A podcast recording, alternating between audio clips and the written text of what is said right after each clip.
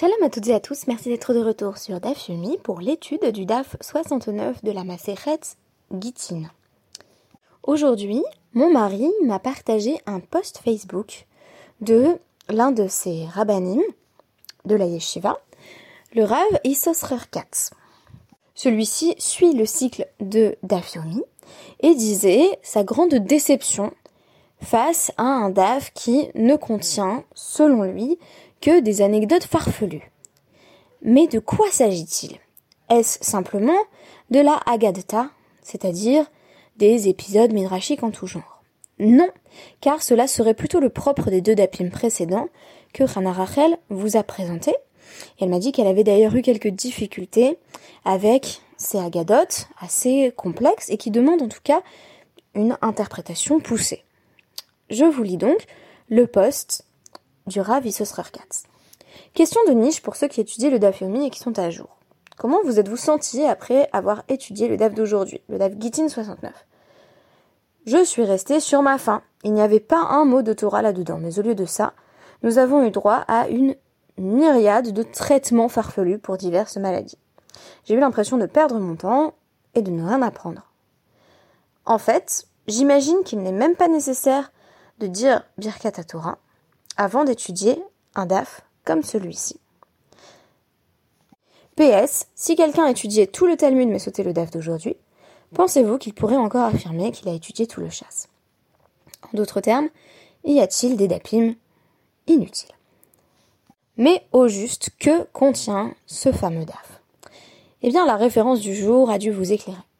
L'encyclopédie familiale d'homéopathie c'est un petit livre que euh, ma mère, si je ne m'abuse, consultait régulièrement quand j'étais enfant.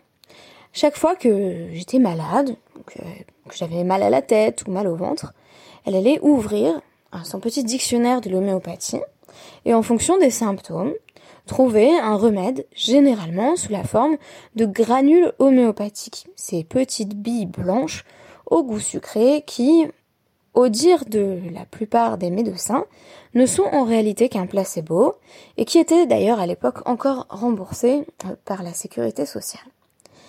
L'homéopathie est à l'heure actuelle largement décriée, puisqu'elle procède par dilution successive d'un principe actif, d'ailleurs à l'origine considéré comme potentiellement nocif, de sorte que ce principe actif a été tellement dilué que on ne consomme en réalité que du sucre lorsqu'on a accès à ces fameux granulés homéopathiques. D'autres continuent à croire dans les vertus de cette médecine dite alternative.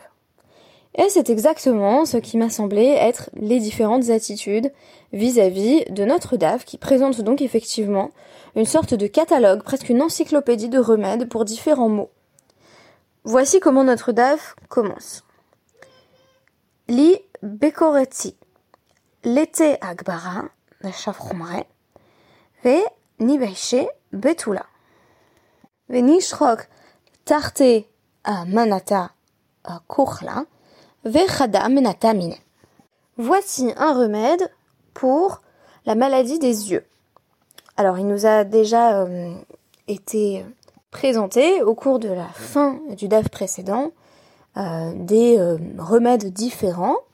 Euh, ici, il sera question par la suite plus particulièrement du fait d'avoir du mal à voir le jour ou du mal à voir la nuit.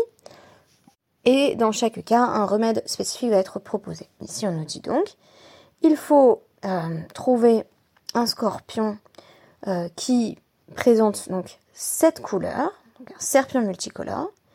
Il faut donc faire sécher le corps du scorpion à l'ombre, et puis euh, écraser, moudre euh, deux portions d'antimoine avec une portion de poudre de scorpion. Et puis ensuite, euh, ve limle talta mi chachale behayena avec lata mi behayena.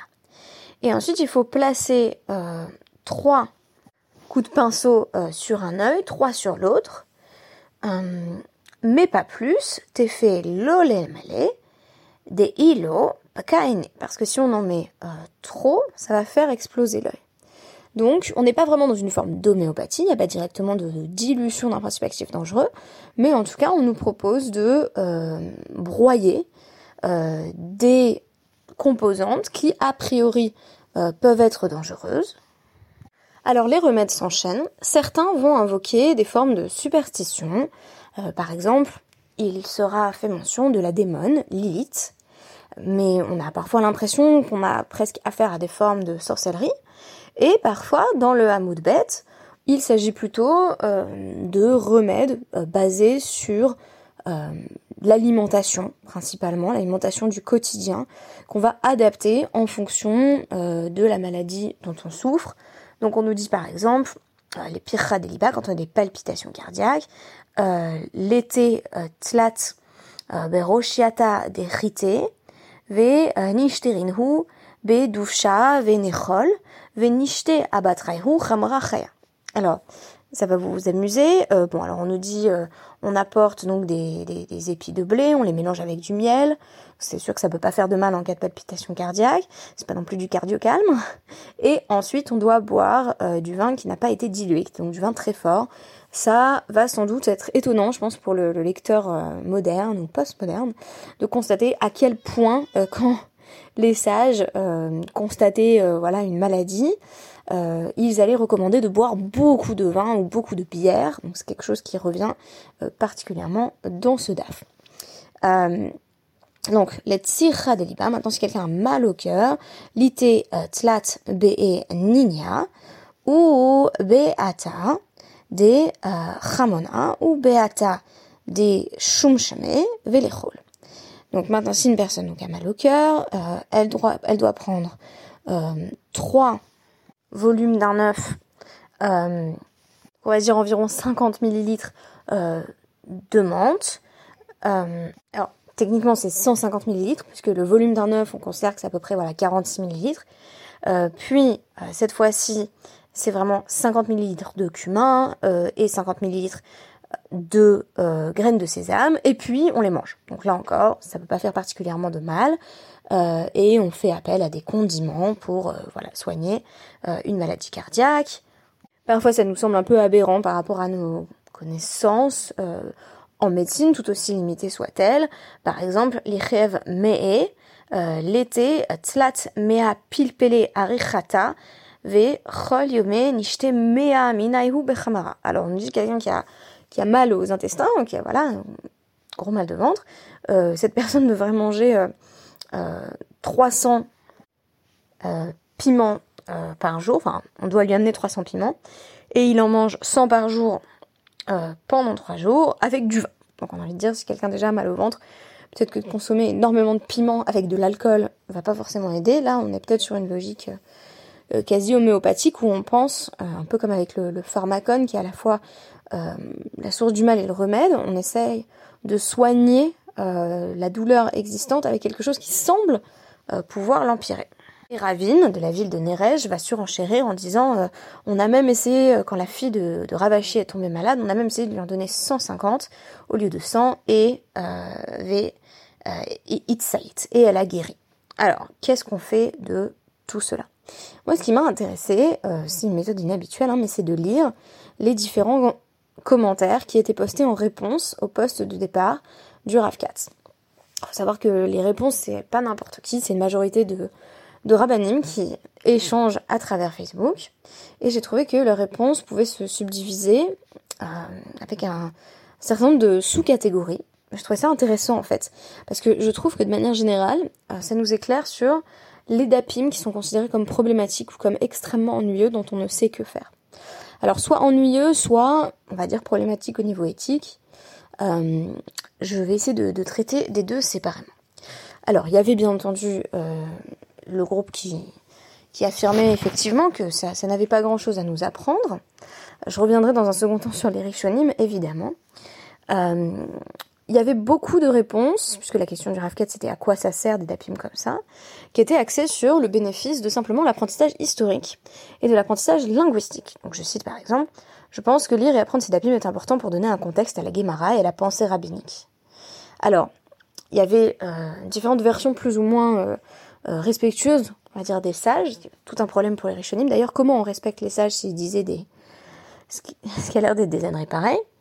Euh, donc parmi euh, ceux qui s'intéressaient à l'histoire euh, de la création de la pensée rabbinique, on avait ceux qui disaient c'est sûr que ça marchait à l'époque, et on avait ceux qui disaient ben non au contraire ça nous montre que même eux étaient voilà sujets à des superstitions diverses et variées, croyaient comme on le voit ici aux démons, mais aussi à des à des remèdes basés voilà sur l'alimentation simple, mais tout aussi inefficace sans doute. Et donc, euh, les personnes qui considèrent effectivement que ça donnait des sages un portrait plus complet affirment le fait de n'apprendre que les parties euh, talmudiques l'omdishe donnent une vision déformée de Chazal où les sages auraient été euh, non pas seulement des géants en Torah, mais des génies absolus qui avaient même pressenti la médecine moderne. Alors ça, justement, je laisse de côté l'intérêt linguistique et étymologique qui est évident puisque c'est des dapim qui, sont remplis de, de racines araméennes compliquées. Euh, c'est une deuxième lecture, euh, à savoir que il y a ceux qui affirment, et je pense que ces personnes seraient plus nombreuses dans, le monde front, dans le monde religieux classique, qui, par définition est, interrogé par des textes comme celui-ci, que ça fonctionnait à l'époque, mais ça ne fonctionne plus désormais. Donc deux visions de Chazal peuvent émerger, soit clairement ils avaient leur médecine de l'époque, soit leur médecine de l'époque était erronée, et par conséquent, il donnait voilà des, des, des remèdes, ce qu'on appellerait à l'heure actuelle des remèdes de bonne femme. D'ailleurs, euh, parmi les, les, personnes qui sont présentées, qui sont citées euh, avec des remèdes de ce genre, on, a vu réapparaître euh, M. Donc euh, on a des femmes qui, qui possédaient également des, des remèdes de ce genre et, et les partageaient à l'envie avec les sages.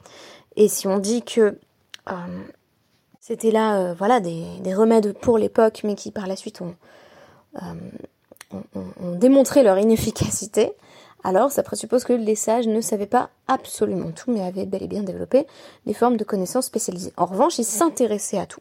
C'est très intéressant. Alors, parmi les autres réactions, euh, il y a ceux qui disent euh, qui est-on pour déterminer ce qui est intéressant ou pas dans la Gemara Il y en a qui sautent également les passages agadiques. C'est très intéressant, notamment dans le milieu euh, des yeshivot classiques, des yeshivot haredi. On va sauter les passages agadiques, donc tout ce qu'on a étudié hier et avant-hier sur Ashmedai et sur le Shamir, ça disparaîtrait complètement d'une étude très axée sur justement la logique du texte. Et donc ce qui est intéressant, ça peut être de dire les sages, en réalité, si on ne saute pas euh, les, passages qui émanent d'eux tout autant, euh, ne sont pas des êtres de pure logique, euh, même si la Guémara est remplie de ces passages-là, donc des passages vraiment techniques et alariques, il y a autre chose, il y a peut-être une place qui est faite à une forme d'irrationalité. L'argument peut-être auquel j'ai été le, plus réceptive, euh, c'est des personnes qui disent, bah, il y en a que la Haggadah ennuie, et il y en a que c'est là les passages très alariques, très techniques, par exemple de, de ou de Yevamot, euh, qui, qui trouvent ça euh, voilà, assez, assez rébarbatif. Donc tout le monde se lance dans le dafyomi, il y a cet enjeu très collectif de suivre le cycle, et on sait qu'à un moment donné, on va être un petit peu heurté, on sait qu'à un moment donné, on va s'ennuyer ou être révolté euh, ou ne rien comprendre. Ça fait vraiment partie de l'expérience. Il y a une forme de dépaysement, d'expérience de défamiliarisation. C'est inhérent à l'étude du DAF, de sorte que, ben, pour ceux qui aiment particulièrement la Haggadah, c'est sûr qu'ils vont pas être contents tout le temps. Euh, pour ceux qui aimeraient au contraire sauter la Haggadah, c'est pas possible parce qu'on a des DAF entiers qui ne sont que Haggadah. Et pour ceux qui aiment l'un et l'autre, euh, il reste encore à faire face à des dapim comme celui-ci, qui sont comme des, petits traités de médecine, de médecine bien entendu tout à fait alternative, euh, qui n'ont rien à voir avec, euh, avec l'allopathie de l'époque. D'ailleurs très intéressant de se poser la question, pourquoi est-ce que les sages consignent cela par écrit? Est-ce qu'il n'y avait pas des médecins à l'époque? Est-ce que les sages étaient également médecins? Et pourquoi est-ce d'eux que l'on attend qu'ils répertorient en quelque sorte toutes ces petites astuces qui sont associées à la médecine de l'époque? Enfin, il y a une dernière catégorie dans laquelle je me trouve souvent, mais je pense pas particulièrement cette fois-ci, euh, qui sont les euh, défenseurs de l'apologétique. Les défenseurs de l'apologétique vont essayer de trouver une forme de beauté inhérente à chaque contenu de pensée, quel qu'il soit, pourvu qu'il émane des sages. Donc là, par exemple, euh, on a une personne qui écrit Found beauty in the search to be God's healing partners each in our own way, and connected to it in my davening when we got to Rofe Cholim. Donc une personne qui dit j'ai incorporé ça dans ma prière et j'ai pensé à cette idée que euh, Dieu guérit les malades et que finalement le fait que les sages nous disent voici tous les remèdes qui existent, ça présuppose que c'était aussi de la Torah. Et donc le fait de guérir, c'est considéré comme faisant partie intégrante de la Torah. Donc c'est pour ça que quand on dit euh, le Talmud est un code de loi, c'est sûr que c'est une simplification très très outrancière. Il y a des passages du Talmud qui relèvent en tout cas une forme de littérature juridique, code, ça, euh, ça reste assez douteux, mais on a des passages aussi tout simplement qui témoignent d'une forme de recherche. Euh, et ici, on nous dit, attention, vous pensez que ce ne sont que des remèdes de bonnes femmes. Bah, non, c'est la démarche des sages qui devrait nous intéresser, à savoir vraiment répertorier des maladies et proposer des remèdes avec ce qu'on avait à l'époque. Et ça, c'est aussi de la Torah. Alors, ce qui est très intéressant quand on consulte les Rishonim, c'est qu'on voit que bah, la question ne date pas d'hier. Dans euh, le Tsar Geonim sur Gittin, euh, cette fois-ci 68b, donc le début de notre passage vraiment euh, médicinal, presque notre encyclopédie d'homéopathie, c'est le Rav Shri qui écrit Il n'est pas nécessaire de préciser que nos sages n'étaient pas médecins. Par conséquent, ce qu'ils recommandent, c'était déjà, alors c'était accepté à leur époque, et c'était, ça correspondait à des cas particuliers. Alors, je suis pas forcément d'accord avec le Rav Shri sur ce dernier point. En réalité, ici, on dit simplement pour la maladie des yeux. Il n'y a, pas d'implication que ça aurait été donné pour une seule personne. Alors en revanche, le Rav Gaon a raison d'écrire il ne s'agit pas d'ordre, c'est-à-dire il n'y a pas de langage du chiyuv. On n'est pas obligé de faire ça. Les sages nous suggèrent simplement euh, la marche s'assure. Euh, le Rav Gaon précise également, euh, donc au Moyen Âge, il ne faut pas suivre ces formes de médecine à moins qu'elles aient été testées par voilà finalement ce qu'on appellerait à l'heure actuelle des procédés scientifiques et qu'on constate que ça ne fait pas de mal. Pourquoi? Eh bien parce que les Rishonim, ils ont constaté, euh, dès l'époque des, Géonim en fait, euh, qui étaient ces, derniers compilateurs de, de, la Gemara, ils ont constaté que ben, si on a très mal au ventre et qu'on mange euh, 100 piments par jour et qu'on boit beaucoup de vin, ça va sans doute pas aller mieux. Et donc, euh, très intéressant, le Rav dit, nos ancêtres à nous, nous ont, nous ont dit de ne pas appliquer ces conseils-là. Euh, sauf ceux dont on sait, dont on a éprouvé par la suite qu'ils étaient inoffensifs. Et il y a d'ailleurs un autre euh, prisme d'interprétation que je vous ai pas mentionné, une autre réponse en fait au, au Rav Issosrar Katz, qui m'a semblé très intéressante et on pourrait la ranger dans l'apologétique. Mais il y a deux formes d'apologétique. Il y a l'apologétique que je vous ai mentionné que j'aime bien, qui consiste à dire bah, pourquoi on nous parle de médecine, ça a quelque chose à nous apprendre sur du point de vue de la HKFA, c'est philosophique.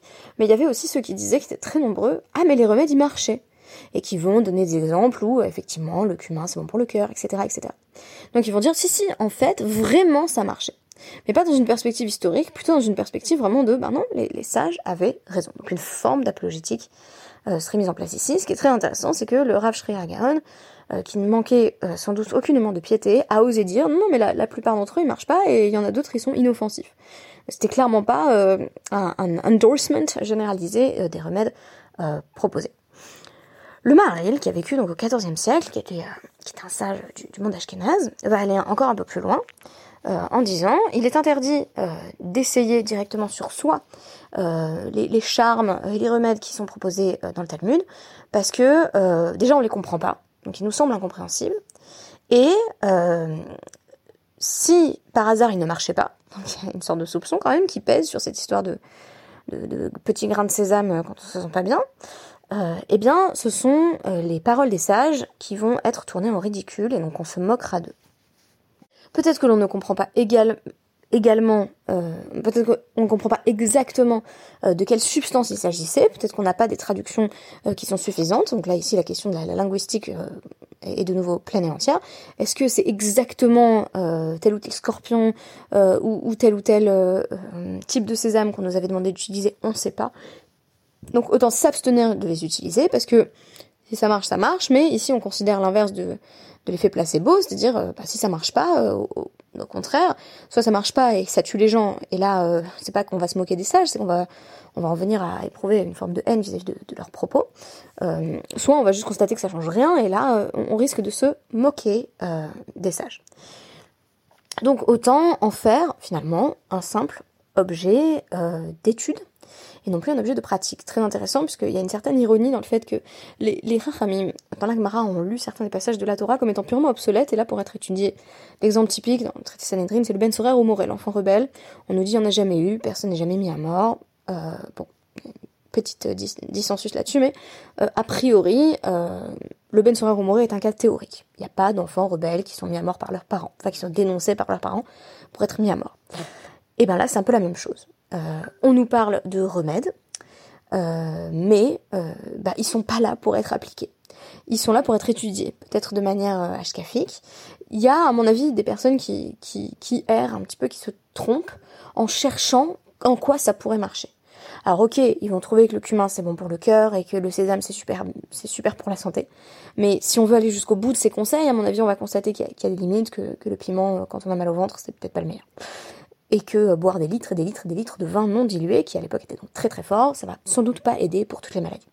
Donc si on veut aller au bout de cette démarche, à mon avis, on va quand même rencontrer des obstacles de taille, autant se tourner plutôt vers, si on est intéressé par une forme d'apologétique, une apologétique plus hkafique, à savoir, bah oui, les sages estimaient qu'il fallait laisser de la place à une forme de petit traité de médecine, parce que des gens venaient les voir en leur disant j'ai mal à cet endroit, j'ai mal à cet endroit, et c'était une forme de réponse pastorale qui proposait, peut-être même une sorte de placebo dans certains cas, dans les meilleurs des cas, euh, de dire bah regardez, il y a un remède, il suffit de faire ceci, cela, avec des formes de, superstition, de charme ou simplement euh, de médecine alternative.